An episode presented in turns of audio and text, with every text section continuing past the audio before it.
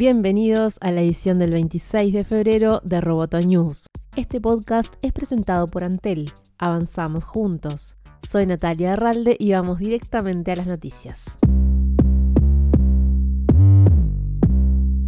Disney se juega todo por Disney Plus, la plataforma de video por streaming que prevé lanzar sobre fin de año. Según The Information, la compañía finalizará la mayoría de las licencias que tiene con cadenas de televisión en América Latina y en Europa para transmitir sus programas en un plazo de 2 a 3 años. Y en ese sentido es muy probable que Disney Channel, Disney Junior y Disney XD trasladen sus contenidos a la nueva plataforma.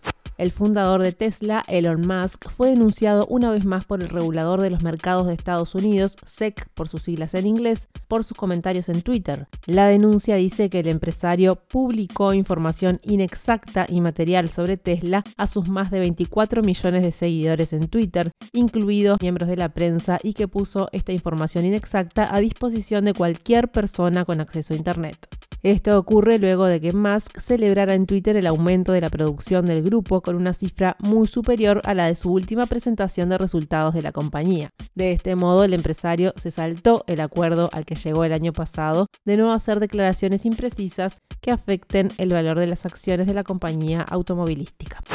Un fallo de software en las patinetas eléctricas Lime provocó accidentes a los usuarios de Nueva Zelanda y Suiza que mientras utilizaban el vehículo tuvieron problemas con el freno de la rueda delantera. Lime ha recaudado más de mil millones de dólares para hacer crecer sus servicios de alquiler de patinetas en todo el mundo, pero sigue teniendo problemas de funcionamiento. Según informó The Guardian, en Nueva Zelanda se reportaron 30 heridos como consecuencia de más de 150 problemas con los frenos. En Auckland, por ejemplo, se suspendieron las operaciones hasta que se resuelva el problema.